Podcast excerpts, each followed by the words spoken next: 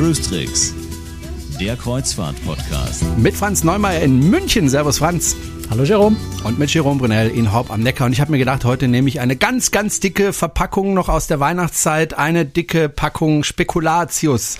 Denn äh, wir müssen heute ganz, ganz vorsichtig sein äh, mit dem, was wir sagen, äh, um nicht zu sehr zu spekulieren, denn genau das wollen wir nicht. Sondern wir wollen berichten, was ist passiert, was könnten die Ursachen gewesen sein. Aber wir wollen nicht so spekulieren, ne Franz? Da meldet aber, er sich genau. schon. Ja, aber. ja, ja, nein, aber ich, ich möchte vorher noch was sagen, wo wir nicht spekulieren müssen. Ja. Ich möchte mich nämlich ganz, ganz herzlich bedanken für die vielen, vielen neuen Unterstützer, die wir gewonnen haben. Oh ja. Steady, das hatten wir in der letzten Folge ja angesprochen. Keine Sorge, wir, wir erzählen das jetzt nicht nochmal ausführlich. Wer, wer will, kann das online nachlesen, äh, wie man uns unterstützen kann. Aber wir haben mit äh, diese neue Kampagne mit Steady äh, gelauncht letzte Woche oder vor zwei Wochen in der letzten Folge und äh, tatsächlich ganz viele neue Unterstützer gewonnen, wofür ich mich wirklich, wirklich bedanken möchte. Wir freuen uns da sehr drüber. Ich habe zwei Anmerkungen dazu noch. Zum einen haben wir Unterstützer der allerersten Stunde, die also schon seit ziemlicher Zeit äh, über Steady äh, uns unterstützen. Und von den Leuten haben wir keine Postadressen. Jetzt gibt es ja für jeden Unterstützer inzwischen ähm, so schöne Koffer. Bänder zum Markieren von Koffern. Ähm, das heißt, wer uns unterstützt über Steady, aber diese Kofferbänder noch nicht bekommen hat, ähm, schickt uns bitte oder schickt mir eine E-Mail. Äh, ich schicke natürlich gerne diese Kofferbänder auch an unsere Unterstützer der ersten Stunde raus. Ich brauche dazu aber einfach die Postadresse. Also wer da noch was möchte, von denen, die noch nichts bekommen haben, bitte einfach Finger heben. Ich dachte, du könntest es einfach per Mail schicken, diese Dinger. Ja, das ist schwierig. Also so weit sind wir ja noch nicht, dass Okay. wir durch Mail irgendwas Physikalisches beamen können. Das kommt vielleicht auch irgendwann noch so. In dem Moment, wo Das jeder zu Hause in 3D, Erfindung. ja, in dem Moment, wo jeder zu Hause einen 3D-Drucker stehen hat, könnte man Stimmt. vielleicht so den Druckauftrag per Mail schicken. Irgendwie sowas. Äh, ähm, das zweite ist, wir haben noch äh, den ein oder anderen Unterstützer, der uns äh, per PayPal oder auch per Dauerauftrag Geld zukommen lässt. Das freut uns natürlich ebenfalls sehr. Das naja, Problem würde ich jetzt nicht sagen, aber die Schwierigkeit dabei ist, dass wir die Leute, die uns über PayPal per Dauerauftrag unterstützen, die sind natürlich nicht Teil in diesem Steady-System. Das heißt, von denen habe ich keine Postadresse. Das ließe sich jetzt beheben, indem er mir die einfach schickt. Das andere Problem ist aber, ich kann die anderen Benefits, also vor allem das, das werbebannerfreie Surfen auf der Website, kann ich auf die Weise natürlich nicht sicherstellen. Also wenn euch das wichtig ist, ähm, gerade so das, das bannerfreie Surfen auf der Website auf cruistricks.de, ähm, dann wäre es cool, wenn ihr, wenn ihr Dauerauf Dauerauftrag oder PayPal auf das Steady-System umstellt. Das also vielleicht nur am Rande angemerkt, um da nochmal zu erinnern, die gerade das bannerfreie Surfen kann ich eben nur über Steady sicherstellen, anders geht es technisch einfach nicht. So, das genug So. zu diesem Thema. Aber jetzt Und zurück zu meinen leckeren jetzt wir- Spekulatius. Jetzt machst du mal deine Packung Spekulatius auf. Nee, ich mach's jetzt nicht auf, weil das knispert und knaspert dann zu sehr. Ich habe mal in einem anderen Podcast Chips gegessen währenddessen. Uiuiui, gab es einen Shitstorm. Gut, ähm, es geht heute um äh, ja ein, ein, ein, ein Thema, das nicht so wahnsinnig lustig ist, nämlich um die Viking Star. Die Viking Star Viking ist Sky. Äh, Entschuldigung. Ja, Viking hat so viele Schiffe Sky- inzwischen, kann man mal verwechseln, aber es ist die Viking Sky. Das da ist auch nicht schlecht. Die Viking Sky ist äh, in Seenot geraten vor Norwegen. Da sollten wir erstmal drüber sprechen, was da genau passiert ist, äh, Franz. Die war unterwegs vor der Küste Norwegens, die ja bekanntermaßen jetzt keine so ganz einfache Küste ist, äh, weil es einfach viele Felsen und so weiter gibt. Was ist da genau Gegend dort, passiert? ja. Hm? Ja, es ist am, am Samstag, 23. März, ist die Viking Sky am Nachmittag ja eben an dieser Küste entlang gefahren und äh, war starke Winde um die um die 70 Stundenkilometer. Es waren hohe Wellen um die 6 bis 8 Meter. Die Küstenwache hat später sogar von von Spitzen bis zu 15 Meter Wellen gesprochen. Also sehr sehr äh, schwere See. Und in dieser wirklich blöden Situation ist auf der Viking Sky äh, sind sämtliche vier Motoren ausgefallen. Das heißt, das Schiff war vollkommen antriebslos für längere Zeit, was per se schon unangenehm ist bei dem Seegang, aber extrem unangenehm für die Passagiere, weil sich das Schiff dann leider immer quer zu den Wellen stellt und es extreme Schiffsbewegungen gibt. Ähm, da fliegen dann wirklich Möbel durch die Räume. Äh, da kann man sich als Passagier kaum mehr auf den Beinen halten. Äh, schaut, dass man irgendwo sich in Sicherheit begibt. Also das ist per se schon mal eine unangenehme Situation, sehr unangenehme Situation. Hat es auch äh, einige Verletzte dabei gegeben. Die große Schwierigkeit in dem Fall war aber, dass das Schiff relativ nah an der Küste war. Der Küstenabschnitt dort als sehr, sehr gefährlich gilt, weil es sehr viele Unterwasserriffe, Sandbänke äh, und sowas gibt. Und der Wind, ich glaube, das heißt auflandig, also in Richtung Land geblasen hat. Das heißt, dieser starke 70 Stundenkilometer Wind hat das Schiff seitlich erfasst und Richtung Küste, also auf diese Riffe zugetrieben. Was natürlich eine äußerst dramatische Situation ist, wenn man keinen Antrieb hat und nichts dagegen unternehmen kann. Und der Seegang so hoch ist, dass auch Schlepper, selbst wenn sie rechtzeitig da sind, ähm, einem nicht zur Hilfe kommen können, weil sie noch nicht mal eine Leine irgendwo anbringen könnten bei dem Seegang. Mhm. Also letztendlich äh, lange Geschichte kurz gemacht. Äh, es war extrem knapp. Es ging wohl um etwa 100 Meter, also eine halbe Schiffslänge, die das Schiff noch von ja, Grund, von, von, von Riffen, von, von der Sandbank, was auch immer das dort genau war, entfernt war. Äh, die Küstenwache hat später davon gesprochen, dass es wohl keine zwei Minuten länger gedauert hätte, bis das Schiff dort äh, auf Grund gelaufen wäre. Da möchte ich nicht wissen, was auf der Brücke abging. Und das, was Sie dann gemacht haben, war ja genau das Richtige. Sie haben Anker geworfen. Und äh, jetzt habe ich mir auch nochmal kundig gemacht, wenn man einen Anker wirft, dann ist es nicht so, dass der Anker dann äh, sich sozusagen in den Grund eingräbt und man dann dran hängt, sondern das Schiff wird eigentlich mehr dadurch gehalten, dass die Ankerkette schwer ist und äh, auf dem Boden liegt und dadurch eben das Schiff äh, an Ort und Stelle gehalten wird, damit auch wenn wenn die Bewegungen rauf und runter gehen, natürlich dieses Schiff dann auch diese Bewegung machen kann. Ein Kapitän hat in einem Interview gesagt, das wären wohl ungefähr 100 Meter Ankerkette gewesen, was glaube ich ziemlich lang ist. Ja, das ist halt, man lässt entsprechend Länge ähm, Kette ab, damit entsprechend Gewicht auf dem Boden liegt, weil es ist nicht nur die Kette, sondern es ist natürlich in erster Linie mal der Anker, der sehr mhm. schwer ist und dann äh, zusätzlich die Ankerkette. Äh, es kann schon mal passieren, dass der Anker sich am Boden auch äh, verankert, ähm, obwohl das nicht, nicht der eigentliche Zweck der Geschichte ist. Ich habe das mal erlebt auf Dann kriegt man ja kaum mehr hoch, oder? Na, in, in dem Fall, wo ich es erlebt habe, ging er eben nicht mehr. Also bei, bei Segelbooten passiert das relativ oft. Da, da springt man ins Wasser, taucht runter, versucht den irgendwie wieder loszumachen, wenn das Wasser nicht so tief ist. Äh, in dem Fall war das ein Schiff äh, vor Bonifacio äh, in Korsika. Dort ist der Grund sehr felsig. Der Anker hat sich in diesen Felsen so verhakt, dass er nicht mehr hochgekommen ist. Also die haben das stundenlang versucht, den Anker da loszukriegen, haben letztendlich Taucher runtergeschickt mit, mit Unterwasserschweißbrennern, haben die Ankerkette durchgeschweißt und wir sind ohne Anker weitergefahren, weil der Anker da einfach nicht mehr rausging. Der ist dann irgendwann später geborgen worden. So ein Ding ist ja auch ganz schön teuer. Okay. Also das ist die eigentliche Idee, ist nicht den Anker am Grund äh, festzukriegen, weil äh, das Problem dann oft nicht mehr raus. Wobei ich glaube jetzt bei der Viking Sky, dem Kapitän wäre vermutlich ziemlich egal gewesen, was dieser Anker da unten macht. Hauptsache das Schiff treibt nicht aufs Riff. Und es ist ja Gott sei Dank auch gelungen. Mhm. Ähm, jetzt muss man sagen, dass offensichtlich der, der, der Brücke, äh, der Brückencrew schon ziemlich früh klar war, was da auf sie zukommt. Denn sie haben ziemlich bald, nachdem das Schiff angefangen hat, Richtung äh, Küste zu treiben, ähm, hat, hat man natürlich Mediruf abgesetzt, Nordruf abgesetzt äh, und die, die norwegische Küstenwache hat Hubschrauber geschickt und hat äh, begonnen, Passagiere per Hubschrauber zu evakuieren. Weil natürlich auf einem anderen Weg kann man auch die Passagiere von dem Schiff bei diesem Seegang nicht evakuieren. Du kannst mit einem, du kriegst die Rettungsboote, könntest du nicht zu Wasser lassen. Es wäre wahrscheinlich, da bin ich jetzt nicht der Experte, aber wahrscheinlich bei diesem Seegang auch keine besonders gute Idee. Ähm, zum anderen kannst du auch nicht mit anderen Schiffen oder, oder mit, mit Schleppern oder sowas in die Nähe des Schiffs oder, oder, oder seitlich längs gehen bei dem Seegang, weil die Schiffe würden sich gegenseitig wahrscheinlich zerstören oder schwer beschädigen. Also du kommst dann an so ein Schiff in dem Seegang einfach nicht mehr anders ran als per Hubschrauber und das bei dem Wind auch nur mit, mit viel Mühe. Ähm, das sind die Norweger Gott sei Dank sehr, sehr geübt. Das dürften eine der besten Rettungskräfte sein, die es auf der Welt gibt. Äh, insofern auch noch ein großes Glück gewesen für die Wirkungskeit, dass es genau da passiert ist. Und dann hat man versucht, äh, möglichst viele Leute, zumindest schon mal die Verletzten, ähm, äh, von Bord zu evakuieren. Das hat aber sehr, sehr lange gedauert. Also nachträglich betrachtet muss man dann sagen, es war ein Tropfen, wäre ein Tropfen auf den heißen Stein gewesen, wenn da Schlimmeres passiert wäre. Und das, obwohl ähm, aber man hat es eben von Anfang an versucht. fliegen musste, ne? Nee, das war, die Küste war ja nicht weit weg. Ne? Ja, und auch der Flughafen war nicht weit weg. Sie hatten, glaube ich, drei Hubschrauber im Einsatz, ja. die sich abgewechselt haben. Die, die, die, Informationen haben sich das ein bisschen widersprochen, aber es konnte eh immer nur ein Hubschrauber gleichzeitig über dem Schiff schweben, weil der genau ja. in der Mitte vom Schiff schweben musste, wo die Bewegungen am geringsten sind, dass man die Passagiere überhaupt anleinen und hochziehen kann. Insofern, äh, ja, sie haben ihr Bestes getan, aber es hat, ähm, ich muss gerade mal überlegen, ich glaube, es waren 15 Stunden, bis die ersten 400 Leute von Bord waren. Also es alle evakuieren hätte man sicher nicht können in dem schlimmen Notfall, äh, wenn es ganz schlimm gekommen wäre. Mhm. Aber man hat zumindest wirklich sehr frühzeitig angefangen, zumal, äh, zumindest schon mal zu versuchen, so viele Leute wie möglich zu evakuieren.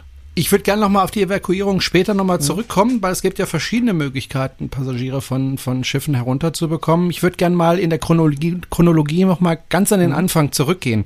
Ich bin ja Sportpilot und äh, bevor ich mich ins Flugzeug setze, mache ich erstmal eine Wetterberatung. Das heißt, ich gucke, wie ist das Wetter. Wenn also wirklich strahlend blauer Sonnenschein ist, dann reichen mir einfache Wetterberichte mehr oder weniger, um zu entscheiden, fliege ich jetzt, was ich, eine Strecke von 200 Kilometern und zurück oder brauche ich, weil es dann doch schwieriger ist, dann doch eine Wetterberatung von einem speziell geschulten Meteorologen. Das heißt also, bevor ich überhaupt im Flugzeug sitze, weiß ich, was wettermäßig auf mich zukommt, denn im Flugzeug ist es ganz, ganz wichtig zu wissen, was da passiert, weil tiefliegende Wolken zum Beispiel sind sehr gefährlich, weil dann fliegt man gegen Berge doof das. Äh, ich vermute mal oder ich weiß auch, dass äh, auch ein Kapitän beziehungsweise die Crew auf der Brücke, bevor sie jetzt den Hafen verlässt, ähm, eine Wetterberatung macht. Also guckt, wie wird denn das Wetter in, in den nächsten Stunden? Also für meine Strecke ganz speziell. Wie werden da die Wellen sein? Äh, wie werden dort die Winde sein? Und so weiter.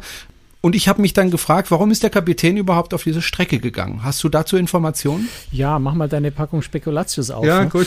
Ähm, Nein, also es, es gibt natürlich schon ein paar Fakten. Das eine ist, es waren zwei norwegische Lotsen an Bord. Das ist an der norwegischen Küste sowieso immer der Fall, ähm, eben weil es eine schwierige, äh, schwierige Fahr äh, schwieriges Fahrgebiet ist.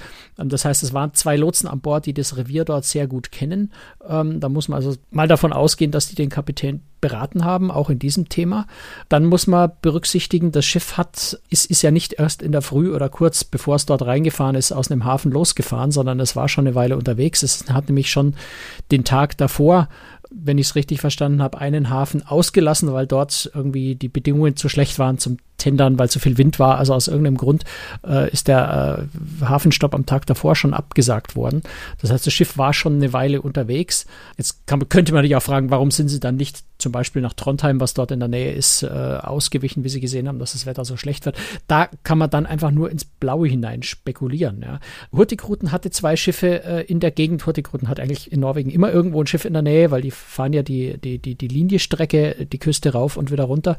Also aus beiden Richtungen die Hurtigruten Schiffe sind wohl in dem Hafen davor geblieben und wollten in dieses Unwetter nicht reinfahren. Aber auch da kann man schwer daraus ableiten zu sagen, und warum hat der Kapitän von der Vikings Sky das dann gemacht? Ähm, also da kommt man einfach wirklich in, in wüste Spekulationen, äh, wenn man versuchen würde rauszufinden, was da genau passiert ist. Da glaube ich, muss man einfach die Untersuchungen abwarten, die ja laufen. Ähm, und zwar sind da mehrere Behörden, ich glaube die britischen, die amerikanischen Behörden, weil jeweils viele Staatsbürger auf, auf, dem, an, auf dem Schiff waren, die Norweger, äh, sind alle am Untersuchen. Und ich bin mir sehr sicher, gerade in Norwegen kann man sich da sehr sicher sein, dass ein unabhängiger Untersuchungsbericht äh, diese Fragen genau klären wird, um rauszufinden, ja, wer ist schuld, wenn man die Frage so stellen will. Ähm, Im hm. Moment würde ich da jetzt noch nicht spekulieren und sagen, der oder der oder der ist schuld. Ich würde also auch nicht sagen, der Kapitän ist da sehenden Auges ins Unglück gefahren oder was. Das würde ein Kapitän nie tun. Also vielleicht mal mit Ausnahme von ja, dem einen Flugkapitän, der mal mit Absicht in den Berg geflogen ist. Aber normalerweise kann man davon ausgehen, dass ein Kapitän ja für sich und seine Besatzung und für seine, für seine Passagiere auch immer das Beste will und das Beste tut, äh, was er kann.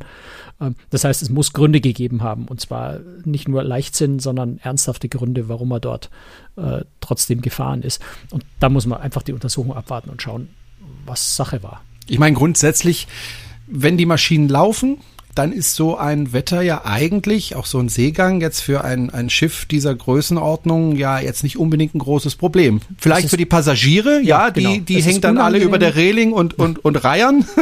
Äh, aber für das Schiff selbst, wenn die Maschinen laufen, ist das ja eigentlich kein Problem. Nein, also ein Schiff hält sowas aus, äh, wobei auch die Frage muss man natürlich äh, die Untersuchungsergebnisse abwarten, weil äh, die Unfallursache, also die, die primäre Unfallursache ist ja schon geklärt. Das war einen Tag später, ist der Bericht veröffentlicht worden, dass die Motoren eben ausgefallen sind, weil sie nicht mit ausreichend Schmieröl versorgt wurden.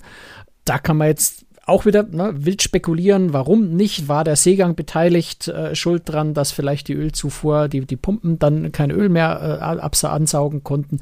Ähm, also normalerweise kann man davon ausgehen, dass ein Schiff solchen Seegang problemlos aushält. Ich war auch schon auf kleineren Schiffen äh, bei deutlich mehr Wind und ähnlich hohen Wellen, äh, nämlich gerade erst letztes Jahr in, in Grönland mit, mit Hurtigruten zwischen, zwischen Grönland und, und, äh, und, und, und Nordostkanada. Da hatten wir äh, Orkanstärke, so 130 Stundenkilometer Winde und auch 8, 9 Meter Wellen. Ähm, das ist unangenehm. Das fühlt sich ein bisschen wie ein Expressaufzug an. Wer sich an die Podcast-Folge noch erinnert, da habe ich das ein bisschen ausführlicher geschildert. Aber das Schiff als solche hält sowas aus. Eben. Außer So. der Motor fällt aus, das Schiff stellt Ja. sich quer zu den Wellen und der Wind bläst seitlich rein. Dann wird es sehr unangenehm. Aber wenn ich jetzt sage, ich, ich muss immer mit so einer Situation rechnen, dass meine Systeme komplett ausfallen, dann darf ich überhaupt nicht mehr mit dem Schiff fahren, weil so sicher kann man nichts auf der Welt machen, dass in allen unwahrscheinlichsten Eventu Eventualitäten noch 100% Sicherheit da ist. Jetzt ist es ja so, so ein Schiff hat ja nicht nur einen Motor, sondern gleich mehrere. Wie viele hatte jetzt die Viking Star? Sky? Sky? Ich gehe davon aus, zwei Haupt-, zwei Hilfsmotoren. Gut. Die Und sind alle ausgefallen, ja. Genau, und äh, jetzt, jetzt mal Folgendes. Ich äh, war ja auch schon auf Schiffen und habe da gearbeitet und ich habe tatsächlich auch mal so ein Blackout erlebt, ähm, dass wirklich alle Maschinen ausgefallen sind. Äh, allerdings waren wir damals in einem Hafen.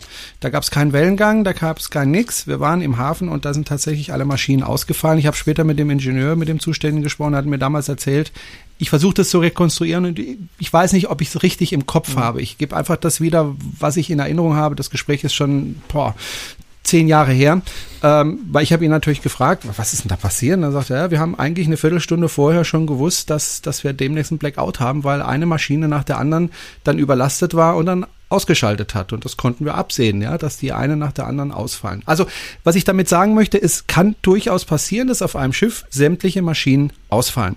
Komplett. Ähm, das kann Das kommt grundsätzlich ja- kommt passieren. ja auch immer wieder vor. Kommt ja auch immer wieder vor. Immer wieder vor. Ähm, jetzt ist natürlich die Frage, warum ist die, sind alle Maschinen auf der Viking Sky ausgefallen? Da kam ja äh, auch in Medienberichten äh, ins Spiel eben diese Schmierung mit dem Öl. Und dann habe ich so ein bisschen nachgedacht, wie Also gesagt. das, das, das steht fest. Ne? Das ist ein Ja, Untersuchungsbericht, den die Norweger veröffentlicht haben. Die Genau, sagen, dann- dann ist äh, die einfach die Maschinen Frage- haben, die Maschinen haben automatisch abgeschaltet als Ja. Sicherheitsmaßnahme, weil sie nicht mehr genug Öl haben. Denn wenn ich eine Maschine ohne Öl betreibe, weiß selber jeder, Ja. bei seinem Auto gibt es einen Kolbenfresser, dann ist die Maschine vollkommen hinüber. Ja. Das will man auf jeden Fall vermeiden und führt ja ohnehin zum selben Ergebnis. Ja, so und ähm, dann habe ich nachgedacht, äh, wieder Thema Fliegerei. Ähm, da ist äh, das Thema Benzinzufuhr Zufuhr für den Motor. Also wenn ich ganz normal fliege mit meinem Flugzeug, äh, läuft der Propeller, äh, die Maschine läuft und ich habe kein Problem. Wenn ich aber jetzt zum Beispiel ähm, eine Parabel fliege, das heißt ähm, alles, was im Flugzeug ist, nach oben gedrückt wird, also schwerelos. Ne? Das ist so ein Effekt, den man manchmal erzielen möchte, wenn man einen Passagier hat, der sagt, ach, mach doch mal was, dann kann man mal eine Parabel fliegen, dann fängt er an sozusagen zu schweben, also der Magen geht nach oben. Dummerweise auch das Der Benzin. Passagier ist hoffentlich angeschnallt. Der ist angeschnallt, ja. Äh, aber eben auch das Benzin. Und wenn ich die Parabel zu lange fliege, dann merke ich, wie der Motor anfängt zu stottern, weil die Pumpe, die das Benzin zum Motor pumpt, unten am Tank ist, also die Zuführung auch äh, unten am Tank ist. Das heißt, das Benzin wird nach oben gedrückt und die Pumpe saugt Luft an. Das heißt, kein Benzin mehr.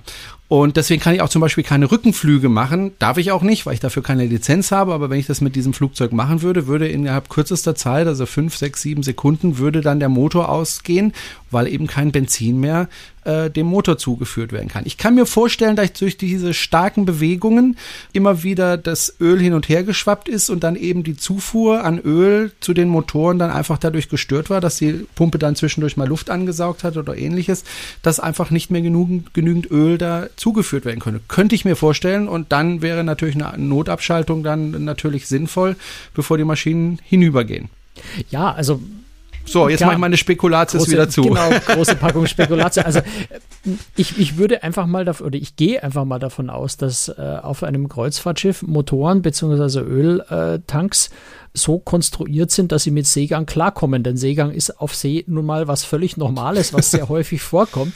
Ähm, das heißt, äh, bei unseren modernen äh, Schiffen, bei unseren modernen Motoren, ähm, die ja wirklich aufs Letzte äh, optimiert und perfektioniert und, und hochtechnologisiert sind, ähm, kann ich mir persönlich jetzt nicht vorstellen, dass das jemand, jemand sagt, ups, bei der Motorenkonstruktion haben wir vergessen, dass ein Schiff sich bewegt. Also das ist ganz sicher bei einem Motor, bei, bei, bei diesem Gesamtsystem berücksichtigt, dass ein Schiff schwankt.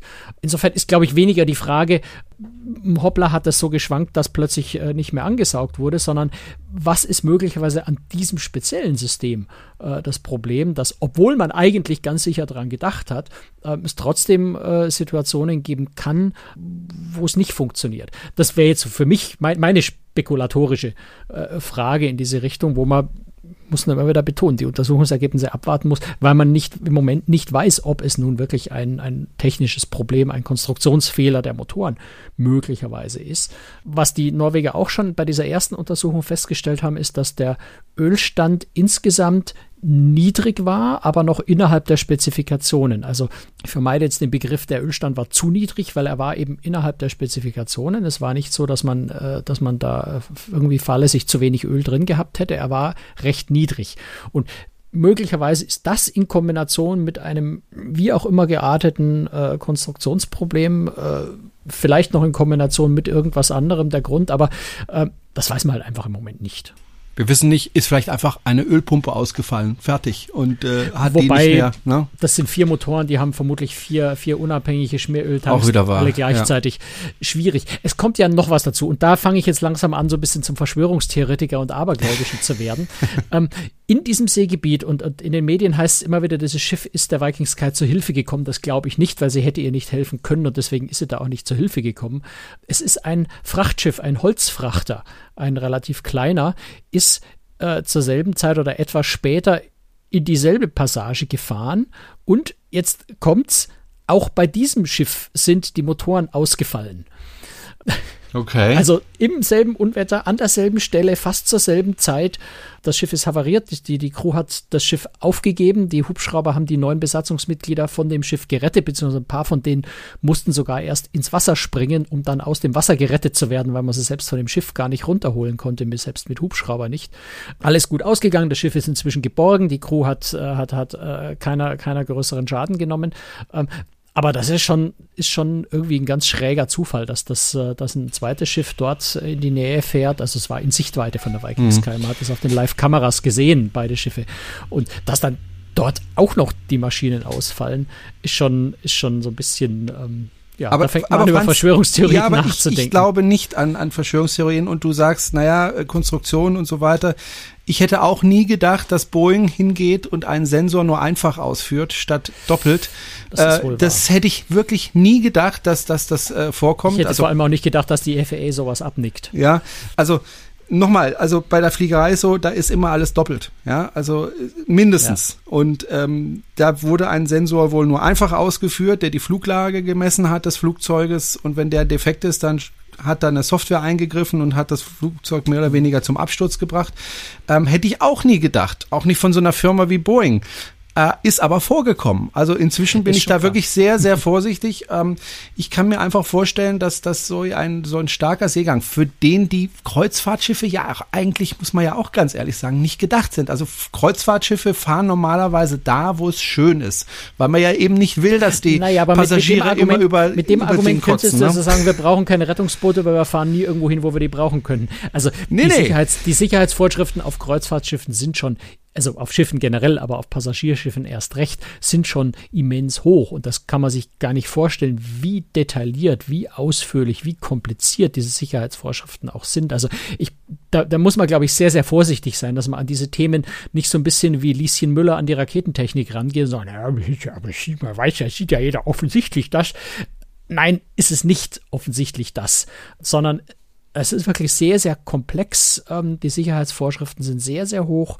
Äh, da wird auch sehr viel kontrolliert. Und insofern sage ich mal umgekehrt, man muss auch sehr, sehr vorsichtig sein mit, mit Anschuldigungen, mit sehr, sehr vorsichtig sein mit Verdächtigungen, weil auf der anderen Seite, ja, wirft man vielleicht auch einem Kapitän, einem Lotsen, äh, wem auch immer, Versagen vor, der möglicherweise das Beste getan hat, was er nur tun kann und einen exzellenten Job gemacht hat, was im, im Rande bemerkt übrigens alle Passagiere gesagt haben, was, was Crew und Verhalten an Bord angeht, das muss äh, sensationell positiv und gut der Ablauf gewesen sein in dieser Notsituation.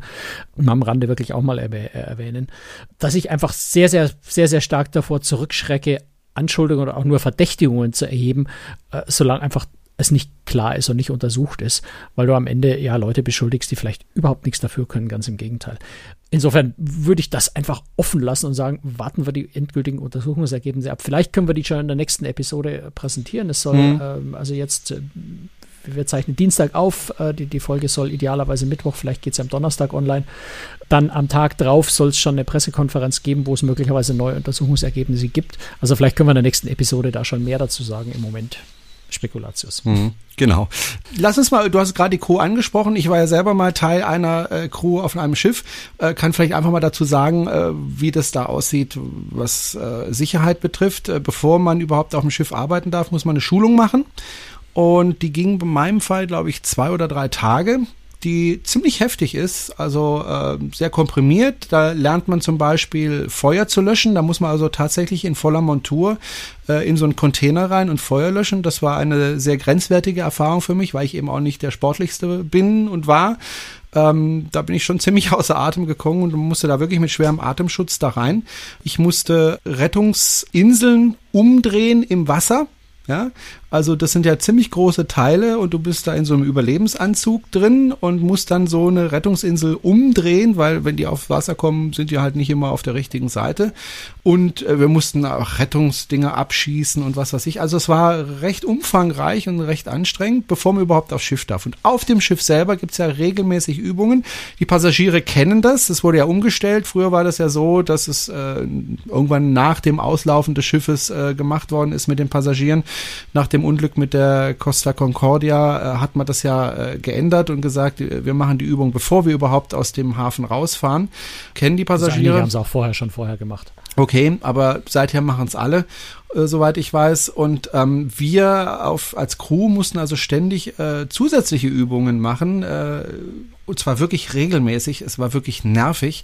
Ich habe da mal den, den zuständigen Offizier gefragt, warum das denn so oft passiert. Und dann hat er gesagt, naja, zwei Gründe. Erstens mal, äh, wir wollen, dass du im Schlaf weißt, was du zu tun hast, wenn du in eine Notsituation kommst. Also wir wollen, dass du nicht drüber nachdenkst, was du zu tun hast, wenn es tatsächlich zu einem Unglück kommt ja, weil du verlierst Zeit, wenn du darüber nachdenkst, was du zu tun hast, ja. Und es war tatsächlich so. Am Anfang war es wirklich so, da hast du erstmal den Weg gesucht. Wo muss ich eigentlich langlaufen, damit ich möglichst schnell an meine Position komme, an der ich stehen soll? Irgendwann mal, wenn das nachts um fünf dann geklingelt hat, dann bist du halt einfach raus und warst dann da und du warst noch irgendwie im Halbschlaf, aber du warst da, wo du halt sein musstest, ja. War eine anstrengende Geschichte. Und äh, die zweite Sache ist Panik. Also auch Crewmitglieder äh, können in Panik geraten. Aber wenn du etwas automatisiert tust, wenn du es also immer wieder gemacht hast und automatisiert tust und weißt, was du zu tun hast, ist die Chance, dass du Panik bekommst, deutlich geringer. Ähm, und er hat mir damals auch erklärt, ich hoffe, die Zahl ist richtig, aber er hat mir damals gesagt, naja, wir rechnen immer damit, dass die Hälfte der Crew ausfällt, wenn, wenn wirklich eine das richtige. Sehr viel. Äh, ja, deswegen sage ich, also ich bin da etwas vorsichtig mit der Zahl, aber ein gewisser Teil der Crew fällt einfach aus, weil die selber in Panik geraten, ja, in einer Notsituation, ist ja auch menschlich. Und ähm, ja, das, wir müssen gucken, dass es möglichst wenig sind, ne, damit wir möglichst viele. Also es wird regelmäßig trainiert und regelmäßig geübt auf den Schiffen, das ist die eine Sache. Und jetzt ist natürlich die andere Sache, wie kriege ich jetzt die Passagiere tatsächlich runter?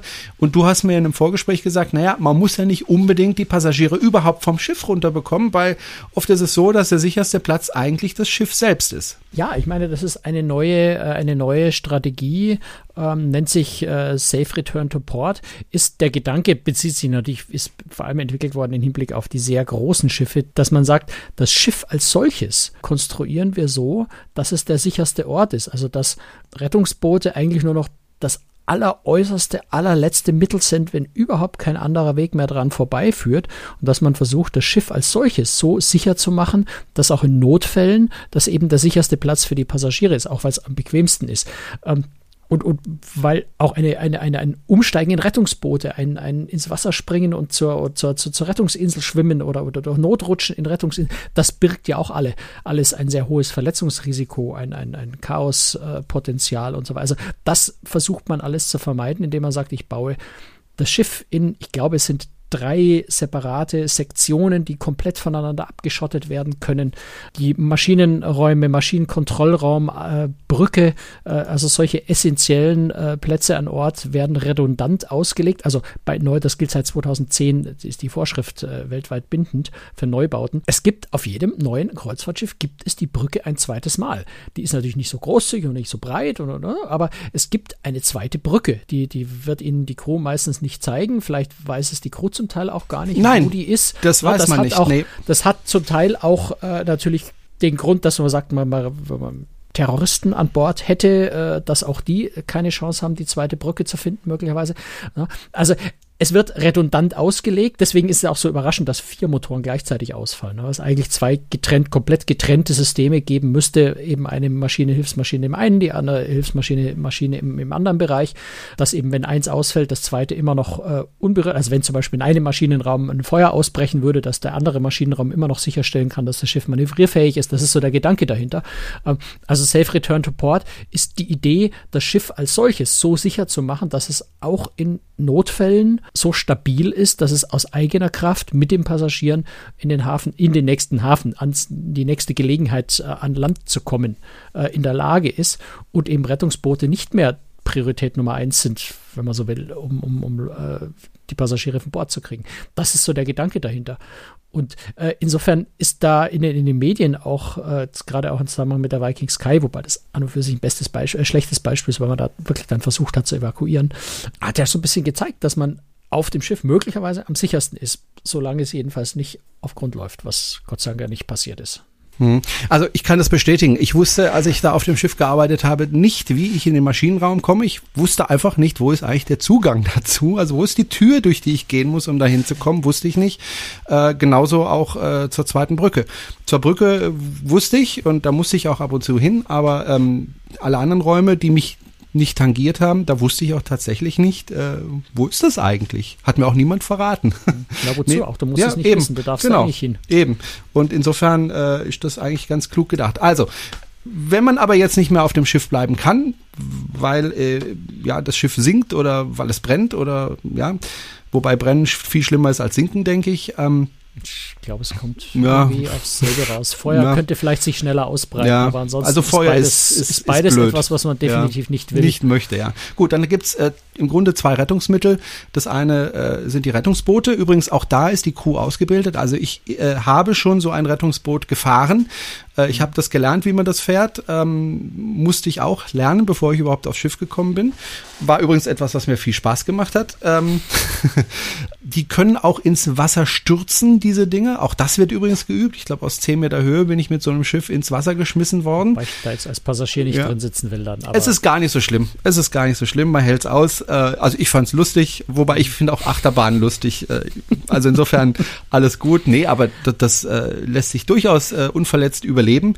Also mit Also ein, einer der Schwerverletzten auf der Viking Sky, um da mal kurz Ja. den Spaß rauszunehmen, war, glaube ich, äh, um die 90, äh, die mit Okay. dem Hubschrauber evakuiert wurde, die äh, lange in Lebensgefahr geschwebt hat. okay. Ich glaube nicht, dass so ein Passagier so einen Sturz überleben würde. Insofern, man will es nicht. Nein, man will das nicht, aber wenn es äh, sein muss und man unverletzt in das Schiff kommt, dann kommt man auch unverletzt aus dem Schiff wieder raus. Die andere Möglichkeit ist, ähm, man sieht immer diese komischen weißen runden Dinger, die da überall hängen. Die kann man einfach über Bord werfen und dann klappen die auf und dann entsteht da eine sogenannte Rettungsinsel. Da kann man dann eben auch äh, sich retten. Diese Dinger sind eigentlich ganz praktisch, wenn sie auf der richtigen Seite liegen. Ansonsten wird es schwierig, weil man die umdrehen muss. Aber wenn man da auch mal drin ist, dann ist man da sicher. Man kann zumachen. Ähm, dürfte da ziemlich unangenehm sein. Ich denke, da kotzt man sich tatsächlich die Seele aus dem Leib und das schwappt dann hin und her. Aber man überlebt äh, und sicher und äh, alles gut. Äh, das ist die zweite Möglichkeit, die man Es hat. gibt ja noch eine dritte. noch eine dritte. Dann Also her die, damit. Die, die so ähnlich wie Rettungsinseln sind. Es wird vielleicht dem einen oder anderen schon mal aufgefallen sein, dass auf, das, auf, der, auf der Seite von Schiffen oft so, so Kabel entlang laufen. Mhm. Das ist der Auslösemechanismus, ja, für sowas ähnliches wie Rettungsinseln. Es sind auch Rettungsinseln, sehr große Rettungsinseln, die aber nicht ins Wasser geschmissen werden und da muss ich irgendwie gucken, wie ich ins Wasser und dann in die Insel komme, Mhm. ähm, sondern das sind Inseln, die also quasi seitlich, seitlich am Schiff anlegen, sich also da, da runterfallen, unten aufblasen und mit einem so, einem, so einer Art senkrechten Schlauch verbunden sind. Also wo ich von mhm. oben vom, vom Promenadendeck in diesen Schlauch reinspringe. Das sind dann so Bremselemente alle, alle paar Meter, damit ich also da nicht wirklich im freien Fall, sondern halt äh, langsam runtergleite, aber es geht senkrecht runter, so dass ich über diesen Schlauch dann in dieses Rettungsfloß äh, was es eigentlich ist. Die sind relativ groß. Dieses Rettungsfloß reingleite. Das wird also zusätzlich zu Rettungsbooten auf Kreuzfahrtschiffen bereitgehalten. Es gibt Schiffe, auf denen es ist nicht für jeden Passagier ein Platz in einem Rettungsboot vorhanden. Aber es müssen, wenn ich es recht erinnere, habe, 120 Prozent der Zahl der Menschen an Bord. Bitte auch das immer zu bedenken. Auch die Crew von Bord. 120 Prozent der Menschenzahl an Bord, der maximal erlaubten Menschenzahl an Bord müssen Rettungsmittel da sein. Das heißt, es kann schon auch sein, auch je nach Situation, wenn Rettungsboote vielleicht nicht zu Wasser gelassen werden können, dass man in so ein Rettungsfloß darf oder muss. Das ist also noch, noch eine weitere Möglichkeit.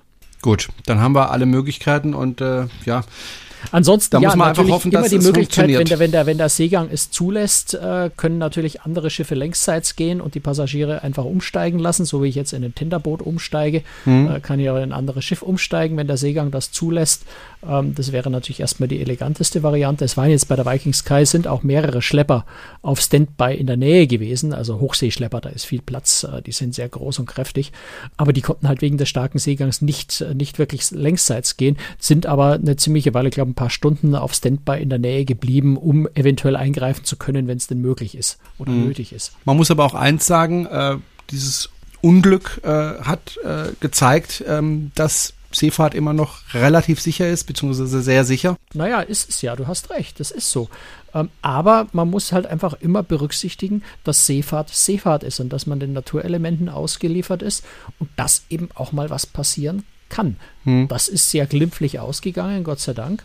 Aber so diese absolute Sicherheit zu erwarten, wie das manchmal passiert, das kann ja wohl nicht wahr sein. Das doch, das, das Leben birgt Risiken ähm, und solche Dinge gehören dazu. Das kann mal passieren und wir warten jetzt mal die Untersuchungsergebnisse ab, äh, ob jetzt da irgendwelches menschliches Versagen eine Rolle gespielt hat ähm, oder ob es einfach salopp gesagt dumm gelaufen ist. So Dinge einfach mal passieren, ohne dass man sie steuern kann.